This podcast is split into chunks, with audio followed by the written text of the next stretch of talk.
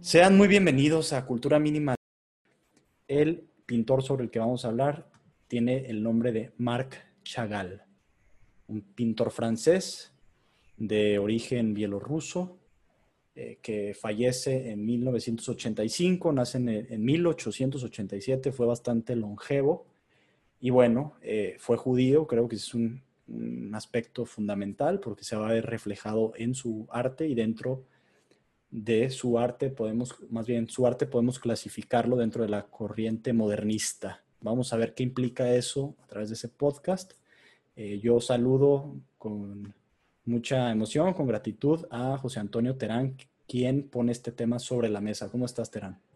Hola, Benjamín. Eh, ¿Qué tal estás? ¿Qué tal están todos los que nos están escuchando? Yo estoy aquí emocionado por por fin poder descargar algo que me ha estado ahí como que haciendo cosquillas mentales durante meses.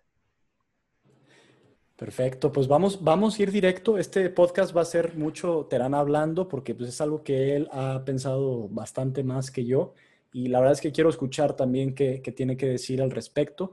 Les voy a decir yo un poco solamente sobre la estructura de este podcast. Es importante que lo vayan siguiendo con esa estructura para que sepan hacia dónde vamos a entrar y por, dónde, por qué caminos vamos a, qué caminos vamos a recorrer más bien, ¿no? Entonces, primero vamos a hablar sobre la esencia del arte.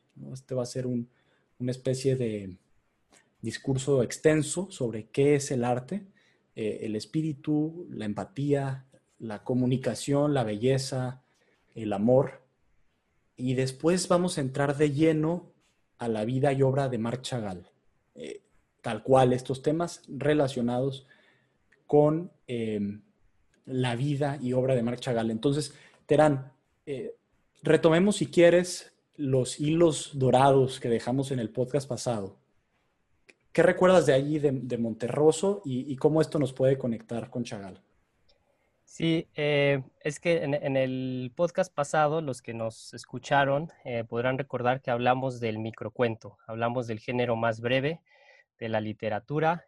tuvimos como invitada a María y surgieron ahí dos preguntas que yo, en lo personal, yo no quise responder. Tú y María sí eh, adelantaron algunas respuestas y esa es una pregunta que recorre de hecho todas las conversaciones que hemos tenido aquí en Cultura Mínima y que pues tendremos, porque si estamos hablando de cultura, estamos hablando de arte y estamos hablando de este fenómeno de comunicar algo.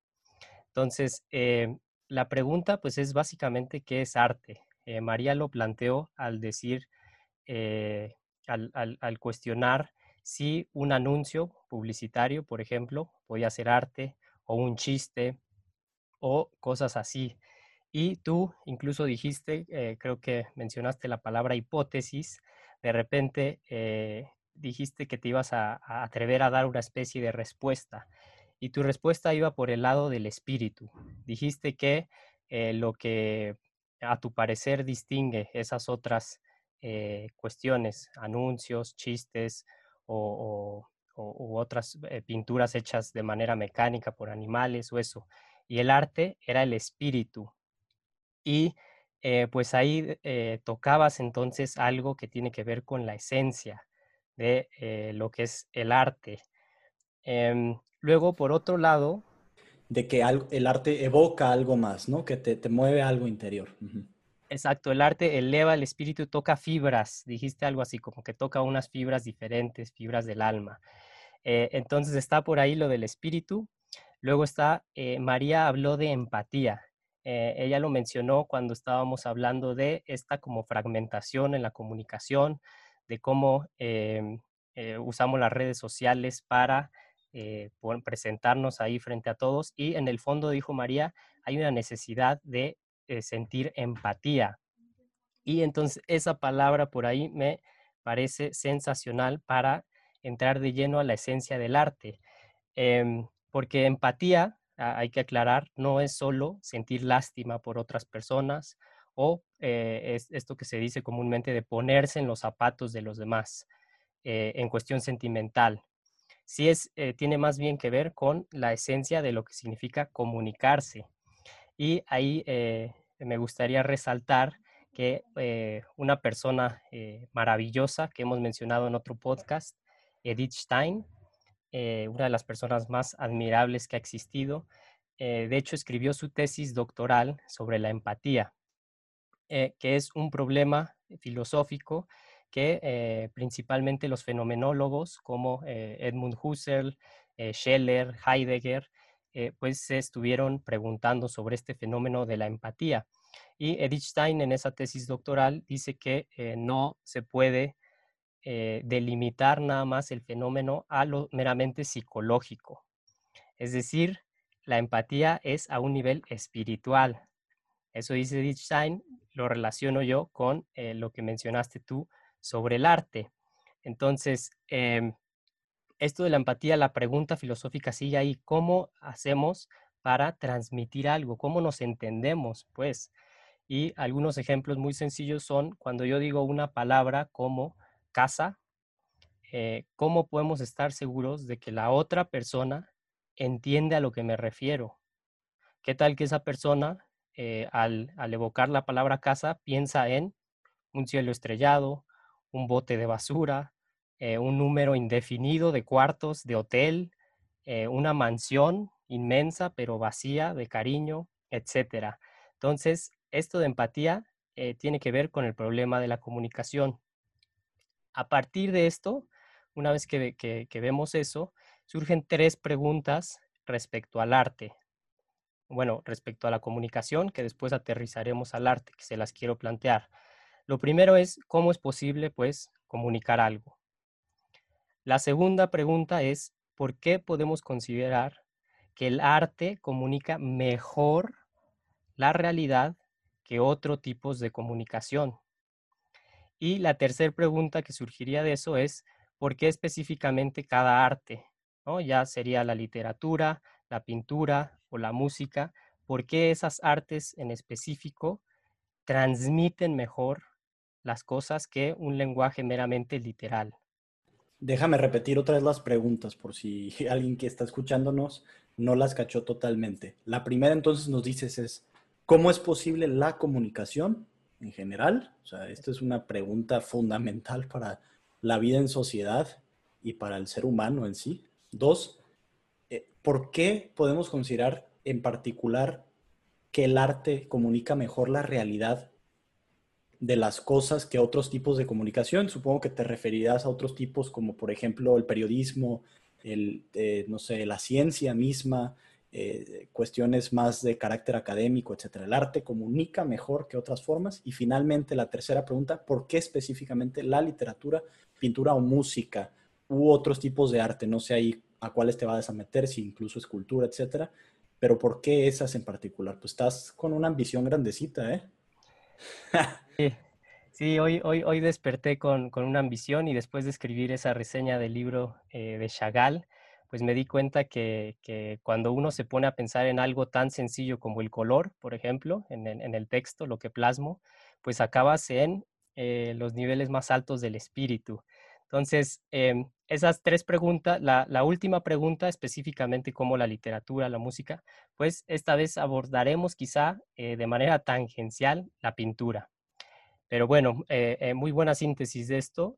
Y entonces, por el lado del espíritu, que fue lo que tú planteaste el podcast pasado, llegamos al tema de la belleza. Que la belleza, como hemos dicho varias veces, es uno de los trascendentales que percibimos con el intelecto.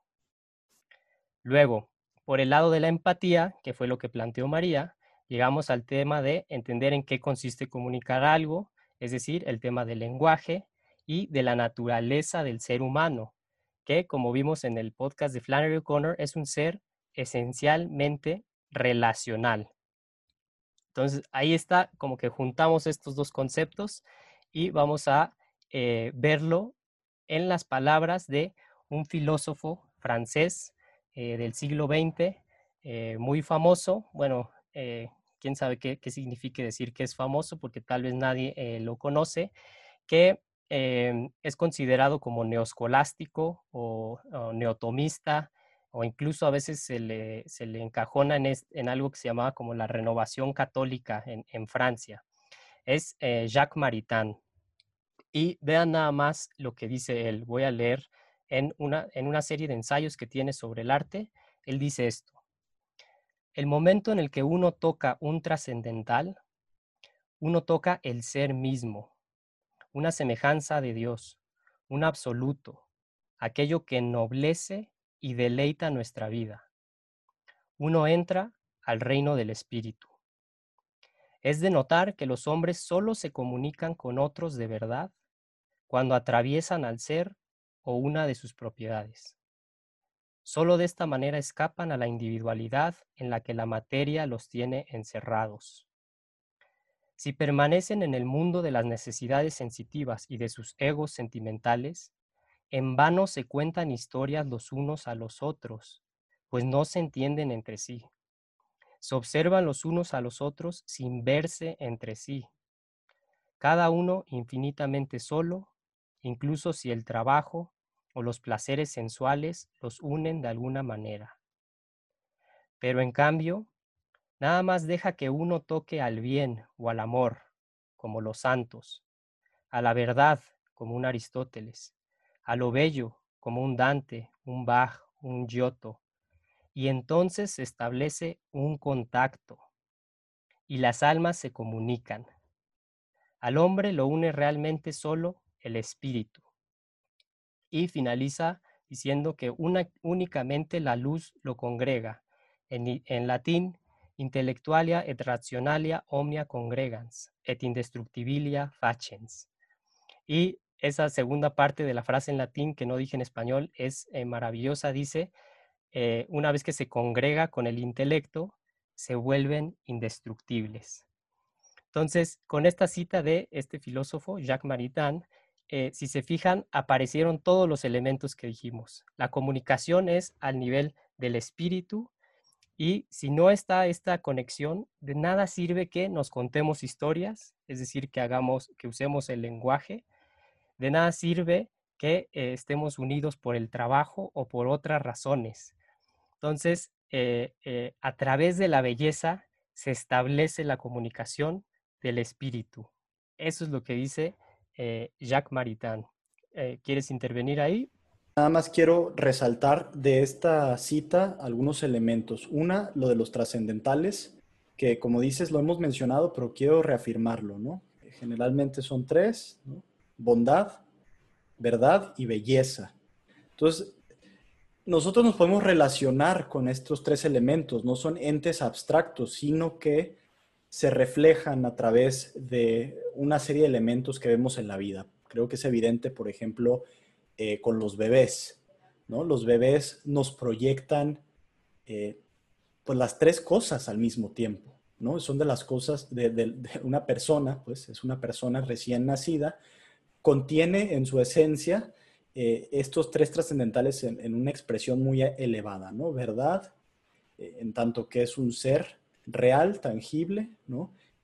Bondad, eh, los, bebés pues no hacen daño alguno, en realidad pues es evidente su bondad, simplemente hacen bien a pesar de que lloren o lo que sea, y, belleza pues también, eh, universalmente uno ve un bebé y algo, algo se inflama en el corazón, ¿no?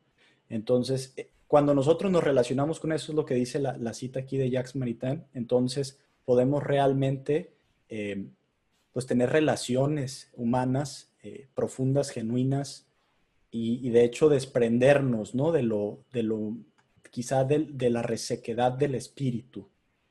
Eh, es allí, en relación a los trascendentales, donde podemos comunicarnos de verdad. Creo que es lo que extraigo de esta cita. Exactamente. Y entonces, eh, uno de esos trascendentales, la belleza, se expresa por medio del arte. Y algo eh, extraordinario que dice Jacques Maritain, que eh, pues muchos lo critican obviamente porque es, eh, retoma toda esta corriente escolástica, es decir, se remite a la Edad Media para traer belleza a la, actualidad. Más adelante, en uno de estos ensayos, dice que así como la prudencia es la virtud que guía al hombre en la vida moral, el amor es el que guía, es la virtud que debe guiar al hombre en su labor artística. Entonces, el artista debe amar su trabajo, debe amar el arte y eh, debe amar a la belleza en sí. Y de esta manera, de hecho, también eh, resuelve de cierta manera Jacques Maritain algo que nos hemos eh, preguntado, estos extremos de, en los que se puede caer en el arte. Es decir, guiado por el amor, el artista materializa en su obra el punto más alto de belleza espiritual, se alcanza la comunicación plena y se evita caer en eh, uno de los extremos que de hecho aniquilan lo que es el arte. Por un lado, el esnovismo, que es eh, una aproximación demasiado intelectual al arte, la pretensión, la fanfarronería, que eh, esos son personas que se regodean solo en un efecto eh, secundario del arte, que es eh, pues ya sea estatus o poder o lo que sea. Si tú te aproximas al arte sin amor, llegas a eso. Y por otro lado, la mecanización burda, eh, la mera habilidad, es decir, alguien que pues es talentoso para dibujar o para escribir o algo así, pero no plasma el espíritu en su obra. Y eso es el, el abaratamiento del arte también. Entonces, ya que vimos así rapidísimo, eh, mencionaste que era algo ambicioso, pero si se fijan, lo hicimos rápidamente con esto del espíritu, la empatía, eh, la comunicación, pues ahora sí llegamos a una persona en específico, Marc Chagall, que como dijiste tiene muchas particularidades, entre ellas una es que vean cuántos años vivió, se murió a los 97 años, eh, nació a finales del siglo XIX, vivió todo el 20, se muere en los 80 es decir, poquito antes de, bueno, a él ya le tocó, por ejemplo, ver a Freddie Mercury y a Queen, ¿no? Le tocó la Primera Guerra Mundial, la segunda estuvo a, punto de ver a, Kurt Cobain, la cultura pop, eh, todo esto. Y otra particularidad es que era judío, siempre en un entorno cultural de cristianismo secularizado. Y algo que sí podemos ver en sus pinturas, sin lugar a duda, es un amor, entonces, eh, pues pasamos a hablar a Marc Chagall. ¿Quieres eh, introducir algo? Ajá, ahorita que comentabas el tema de los trascendentales, también eh, evocó en mi mente cómo, y esto creo que va a abonar a la segunda de las preguntas que haces, que es cómo, la, cómo el arte puede comunicar mejor y al mismo tiempo ya la tercera de cómo la literatura. Pienso que justamente los artistas que logran estar en contacto con lo trascendental y en particular en, el caso de la literatura, llegan a hacer maravillas como por ejemplo rescatar o realzar un lenguaje. Y pienso en el caso eh, de William Shakespeare, justamente, que antes de eso el inglés eh, no, no tenía ese estatus eh, de belleza dentro del mundo, ¿no? Que es un artista el que levanta la lengua entera eh, y la, la, pone en un plano distinto que justamente influye el resto de la cultura y el resto de los elementos que, que componen, digamos, eh, la historia de ese momento y la, la, venidera, ¿no? Entonces, nada más quería mencionar esa parte, cómo el contacto con estos trascendentales puede incluso ensalzar la lengua misma, que es, digamos, la esencia de la comunicación, que es el tema que estamos tratando, y además uno de los elementos fundamentales del ser humano. Exacto. Y otro ejemplo que yo he mencionado eh, muchas veces, Kafka. Nos preguntamos eh, en otra ocasión cómo era que con los cuentos de Kafka él reflejaba algo mucho mejor que teoría política o ciencia política o un lenguaje sin esta belleza, sin esta trascendencia. Y otro tema interesante ahí eh, con Kafka era que veíamos en su vida un elemento como que trágico, eh, perturbador, eh, algo así que nos indica también que eh, la belleza no es lo mismo que lo agradable o lo bonito. De hecho, la, belleza es una experiencia aterradora, como dice este, este, teólogo maravilloso suizo, Hans Urs von Balthasar. Vean esta, esta cita que tiene, dice, una experiencia elevada de la belleza es subyugadora, y puede ser arrebatadora y aterradora. Y eso me recordó eh, la primera elegía de Duino, de otro poeta eh, grandioso austriaco, eh, Reina María Rilke, que dice, que casi empezando estas, estas elegías, dice, Denn das Schöne ist nichts als der schrecklichen Anfang. Das Schöne es lo bello. Está diciendo, lo bello no es otra cosa más que el comienzo de lo aterrador. Y más adelante dice, eh, hablando de un ángel, dice, Ein jeder Engel ist schrecklich. Cada ángel, todo ángel es aterrador. Y eso me recordó eh, eh, otra obra de arte, por ejemplo, una pintura de un artista prerrafaelita, Dante Gabriel Rossetti, tiene una anunciación en la que se ve el ángel y se ve la Virgen como una adolescente, en este caso son pelirrojos, los invito a que busquen la pintura, y la Virgen está en una posición como, no sé si de terror, pero como de asombro. Algunos dicen que es incomodidad, eh, etcétera, pero vemos también en, la Biblia que siempre que se aparecen ángeles, eh, les da miedo a la gente. Entonces, ahí también eh, les voy a recomendar que escuchen unas piezas musicales. bueno, escuchen a un compositor francés, de hecho de la época más o menos de Jacques Maritain y de Chagall, se llama Olivier Messiaen ustedes escuchan su música y dicen esto es eh, como de una película de terror. Les recomiendo que, eh, de hecho, una pieza en específico que se llama La aparición de la Iglesia Eternel es la aparición de la Iglesia Eterna. Puro órgano. Escúchenlo con audífonos y van a ver a lo que se refería von a lo que se refería Rilke al hablar de la belleza como algo aterrador. Em, entonces, ¿está ahí eso también? Es el, creo que fue el, maestro de Pierre Boulez, también uno de los fundadores del, movimiento atonal en, la, música, que justamente pues eh, viene a color con todas estas corrientes vanguardistas, expresionistas, de la que Chagall de alguna manera forma parte, pero quizá con ciertas peculiaridades que ahorita me gustaría que, mencionaras. Nada más quiero nada más eh, aprovechar que mencionas ángeles para hablar de una noción que creo que viene de Santo Tomás, y que justamente eh, recalca el obispo Robert Barron, este obispo norteamericano, que también los invito a, ver en YouTube, con, tiene una claridad excepcional, eh, que dice, bueno, claramente los ángeles son aterradores. Eh, en cada encuentro que sucede en la Biblia con un ángel, la gente no, no actúa normal. Y recuerdo que se hablaba de que así como los seres humanos somos en conjunto una especie o podemos ser clasificados como especie, para Santo Tomás de Aquino, cada ángel es una especie en sí misma. Es como si juntáramos a toda la multiplicidad de seres humanos que existen hoy en día, eso arriba de 6 mil millones de habitantes, digamos, y los conjugas en una misma persona. Algo así sería un ángel, y cada uno de estos ángeles tiene esa característica lo dejo allí nada más como el factor de lo aterrador y de lo trascendental, ¿no? Y cómo justamente hay otros planos eh, que a lo mejor puede esbozar o tocar el arte. Sí, em, de hecho, otra referencia musical que eh, literalmente la, pieza se llama Un ángel, Ein Engel, en, alemán, es de eh, una compositora que, ahorita me, me, tiene atrapado, que se llama Sofía Gubaidulina. Les recomiendo que investiguen también sobre esta compositora. Ella sigue viva, eh, ya tiene como 90 años, pero tiene eh, esa pieza que dura como 6 minutos, es, eh, es para soprano y creo que nada más tiene como dos o tres instrumentos, pero para que se hagan una idea de esto, de, la belleza, que no es nada agradable.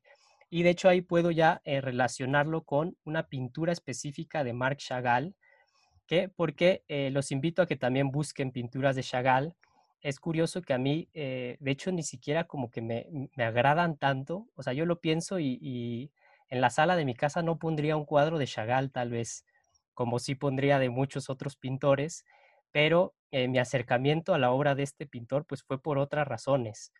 Y eh, sus pinturas son agradables en el sentido que son como incluso como infantiles, pinta muchas flores, son muy coloridas, nociones así chistosas.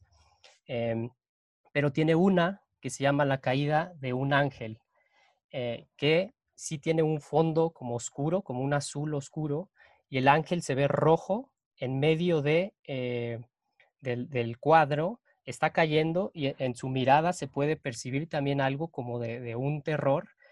Y em, el tema de la reseña, eh, que, que, los invito a que la lean, es el de la escalera. Ahorita llegaremos a eso, pero así como cuando, cuando están eh, buscando a Wally en esos libritos eh, infantiles, los invito a que busquen una escalera que aparece ahí en esa pintura. ahí estás proyectándolo. Los que nos están viendo en YouTube, nada más aquí estamos proyectando esta pintura que mencionas, Terán, La caída del ángel. Para los que están en podcast, pues sí, hay que, hay que googlearlo, tampoco es tan difícil.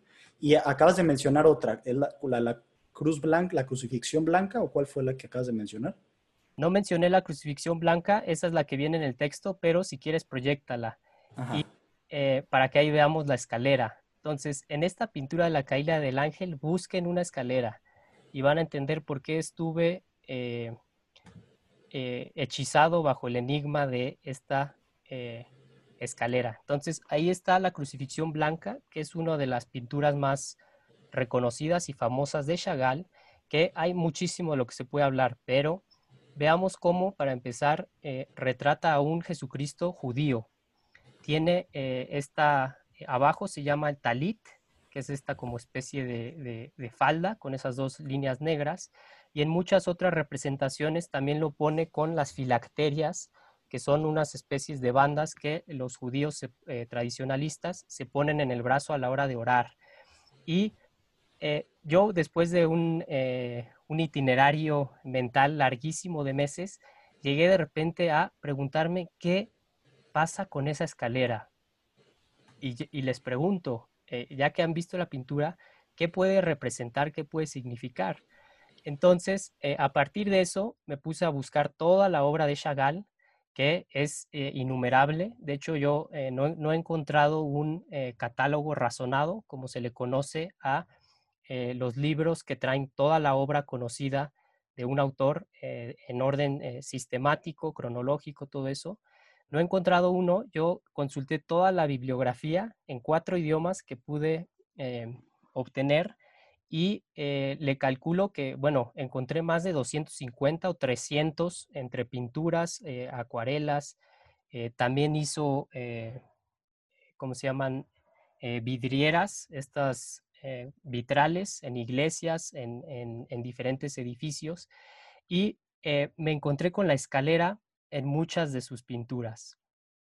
Eso me llevó a un tópico o un tema eh, que es representado a lo largo de la historia del arte, que es el de la crucifixión por un lado y por otro el descendimiento de Cristo, que es eh, otro episodio después, cuando ya está muerto, lo bajan. Y en estos descendimientos también me eh, extravié durante meses analizando todas las pinturas que hay eh, que retratan ese episodio.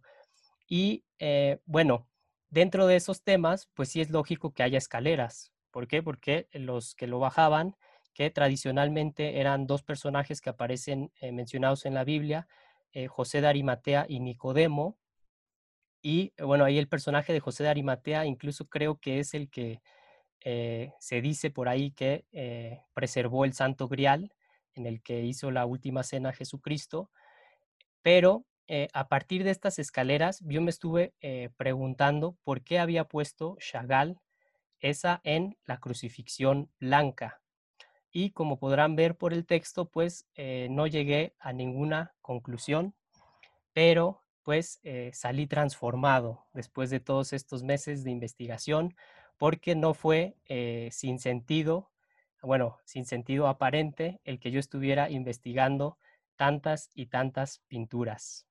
Déjame ahí comentar algo, Terán. Eh, justamente, pues aquí la, plática está sobre qué pasa, ¿no? Con Chagall y esta especie de eh, obsesión que, se te presenta a través del el conocimiento de su pintura.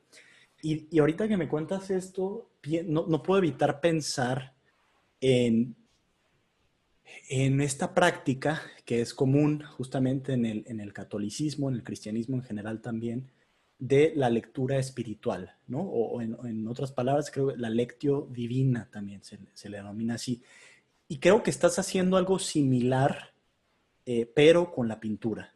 Y de hecho, con pinturas que no necesariamente eh, son católicas, eh, pero que justamente remiten al momento de la crucifixión, centro, centro de la fe, centro de la fe cristiana, y que de alguna manera demanda para el creyente eh, un, regreso, un retorno constante al suceso para poder asirlo en la medida de lo posible para poder también ponerse uno en, ese, en ese lugar, en ese trágico suceso de la crucifixión de Jesucristo.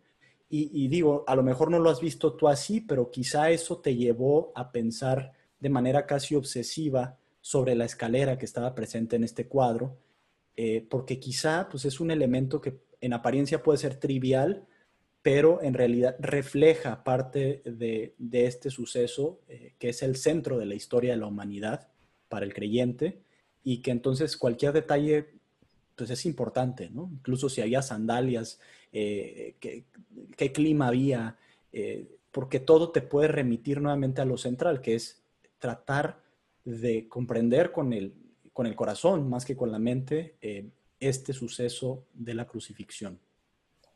Sí, por ahí va el asunto, porque eh, e, en esto de que hablamos de la comunicación, del espíritu, pues alguien puede presentar eh, ya sea un dibujo burdo o a través de una anécdota, eh, una escalera y decir pues simplemente cuando murió Jesucristo lo bajaron con la escalera.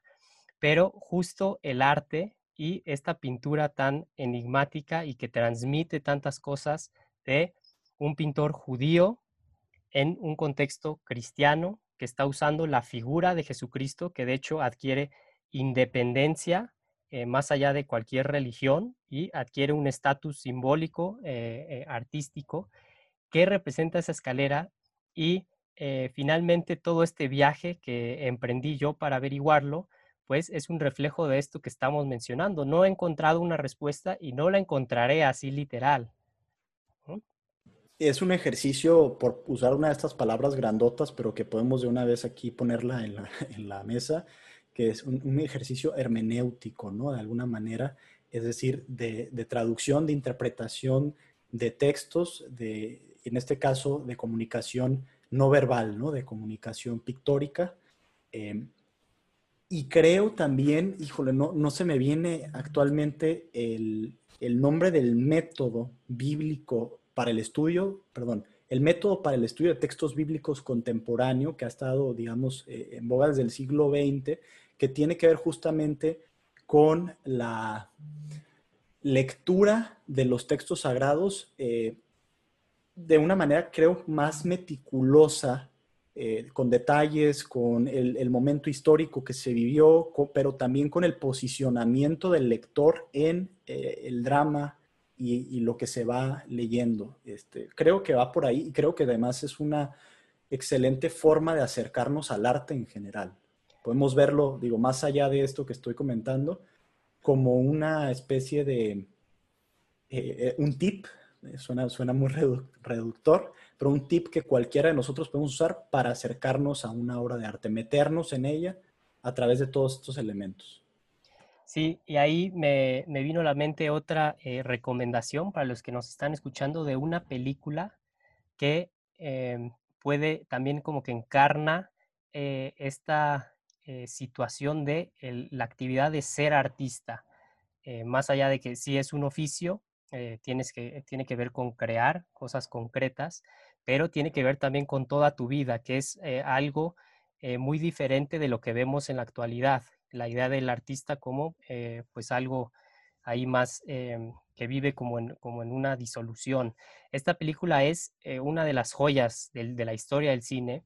Se llama Andrei Rublev de Tarkovsky, de este cineasta ruso. Y eh, ahí vemos lo que significa la vocación del el artista, que es el que posibilita todo esto que tú estás comentando, vivir situaciones a través de las obras de arte que de otra manera no, no, no, son posibles y sin eso seríamos animales. Entonces, eh, en esta película se ve de manera eh, impresionante, dramática, eh, no solo desde el punto de vista de un pintor, sino el clímax de la película, de hecho es cuando este pintor de, de íconos en el siglo XV se encuentra con un adolescente, es un niño que fabrica campanas y eh, ese es justo el momento más álgido de la película porque el, pintor Andrei Rublev había renunciado de cierta manera a su vocación y había eh, pasado años eh, bajo un voto de silencio y ya no pintaba nada.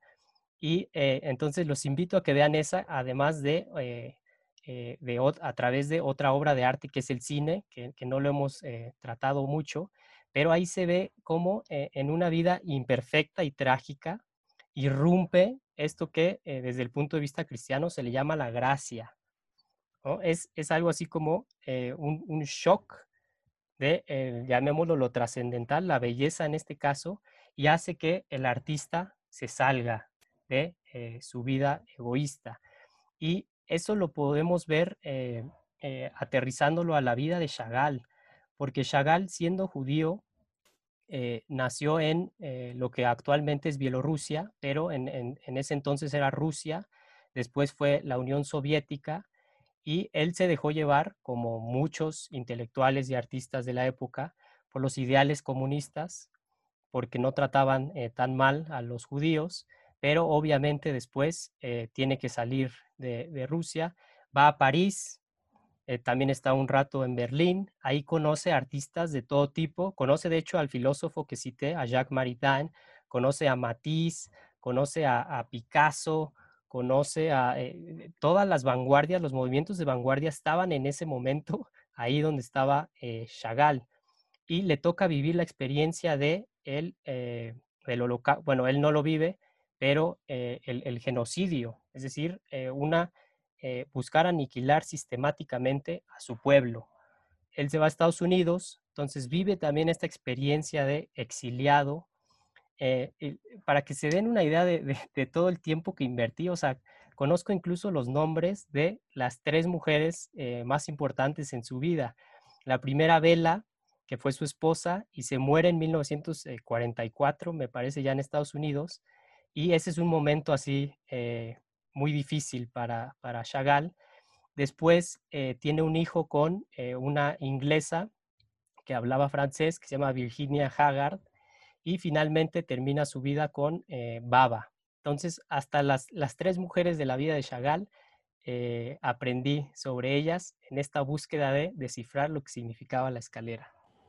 Y habías dicho antes algo que, que quiero preguntártelo así explícitamente. Decías tú que, bueno, en palabras de, de Jacques Maritain, em, la prudencia es la virtud que debe guiar al hombre en la vida moral y al artista eh, su vida, la vida del artista debe ser regida por el amor.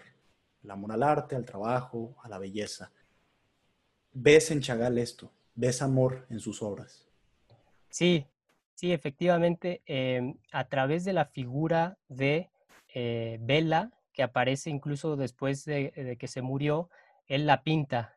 Em, aparece vestida de blanco muchas veces. Em, en el personaje de, Jesucristo, en este símbolo, pues también Chagall lo que está eh, intentando retratar es, el amor, la entrega.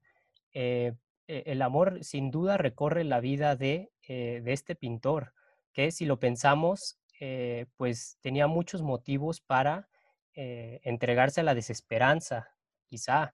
Habían eliminado su pueblo en, en Vitebsk, se llama Vitebsk, en lo que actualmente es Bielorrusia, pues prácticamente lo, arrasaron con él, acabaron con todos los judíos de ahí, eh, después se muere la que es la, mujer de su vida, y sin embargo él sí ejemplifica esta labor del artista, que a través de su obra le transmite algo. Y, no solo en cuestión de cantidad, que como ya mencioné es numerosísima, eh, sino eh, a través de cómo él hizo uso de los colores, de las figuras, de eh, esa pasión espiritual para transmitir algo. También tiene unos poemas, ahí les voy a leer uno que escribía en Yiddish, que se llama Mis lágrimas, para que vean esta eh, relación también con lo trascendental, eh, específicamente con Dios. Dice, respiro, vivo, busco, te busco. Yo creo que estás conmigo, estás en otro lado. ¿Por qué? No escucho una sola palabra a mi alrededor. Caminos, bosques que pasan uno a otro.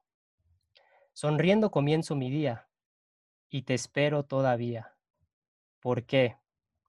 Noche y día cargo con una cruz, Me empujan y me arrastran de la mano.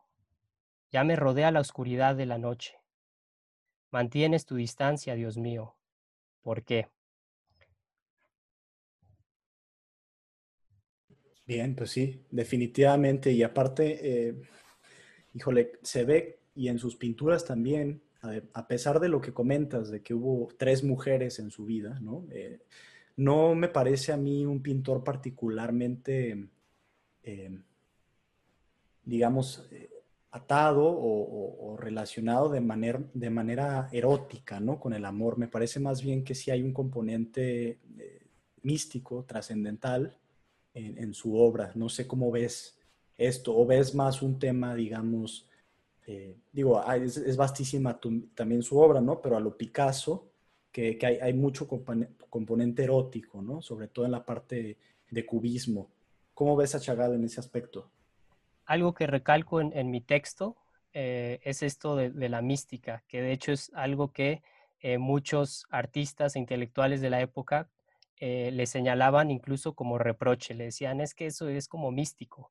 Y decía Chagall, pues qué bueno, o sea, no hay mejor elogio. Efectivamente, la mística, entendido como este misterio que de hecho eh, absorbe lo erótico y lo sublima, eh, está muy presente en la obra de Chagall, pero tal vez no de manera tan explícita.